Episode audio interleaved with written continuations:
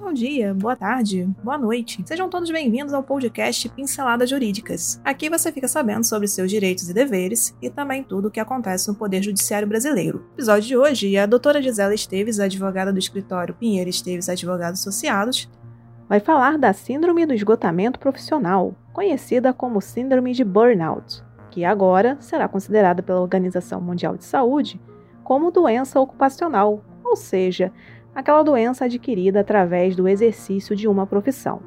Um passo importante para a reorganização das leis trabalhistas e previdenciárias de todos os países do mundo.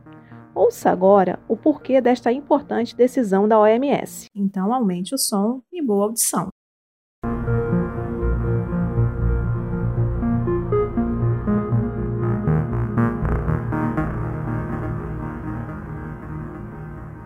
Com responsabilidade empresarial, burnout, a nova doença ocupacional. Será considerada uma doença ocupacional a nova classificação da Organização Mundial de Saúde, a síndrome de burnout, também conhecida como síndrome do esgotamento profissional. Será considerada uma doença ocupacional a nova classificação da Organização Mundial da Saúde. A síndrome de burnout também conhecida como síndrome do esgotamento profissional.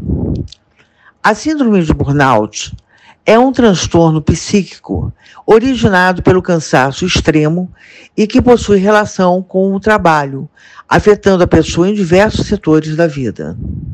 Indubitavelmente, após o surgimento e durante a pandemia, houve um agravamento da doença e o aumento exponencial de números de casos.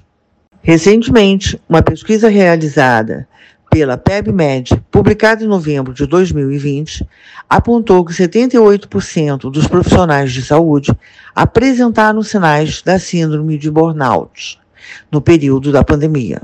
O Brasil é o segundo país do mundo com o maior número de pessoas acometidas pela síndrome de burnout, em decorrência do alto nível de estresse e a Secretaria Estadual da Previdência e Trabalho registrou o maior número de pessoas que requisitaram auxílio-doença ou aposentadoria por invalidez em razão de transtornos mentais. Além disso, as estatísticas demonstram que as mulheres têm sido mais afetadas pelo estresse e o esgotamento profissional em comparação aos homens. No Japão, em outubro de 2020, o país teve mais mortes por suicídio do que por Covid-19. De modo que as longas jornadas de trabalho foram mencionadas como um dos fatores que contribuíram para o aumento deste número, dentre outras. Noutro giro, outros fatores contribuem para o surgimento da síndrome de burnout no ambiente de trabalho, tais como cultura organizacional nociva da empresa, fatores de suporte dos gestores, dificuldades de comunicação e desvalorização e cobranças excessivas. Portanto, as empresas terão pela frente novos desafios, como inevitável a mudança de hábitos tóxicos, visando a garantir a saúde de seus trabalhadores. E por hoje é só. Agradecemos sua atenção e esperamos ter lhe ajudado com este conteúdo. Toda semana são lançados dois novos episódios. Este podcast tem o apoio técnico-jurídico da Pinheiro Esteves Advogados Associados e o apoio tecnológico digital da Clã de Soluções Digitais. Para conhecer mais, os links estão na descrição. Até o próximo episódio.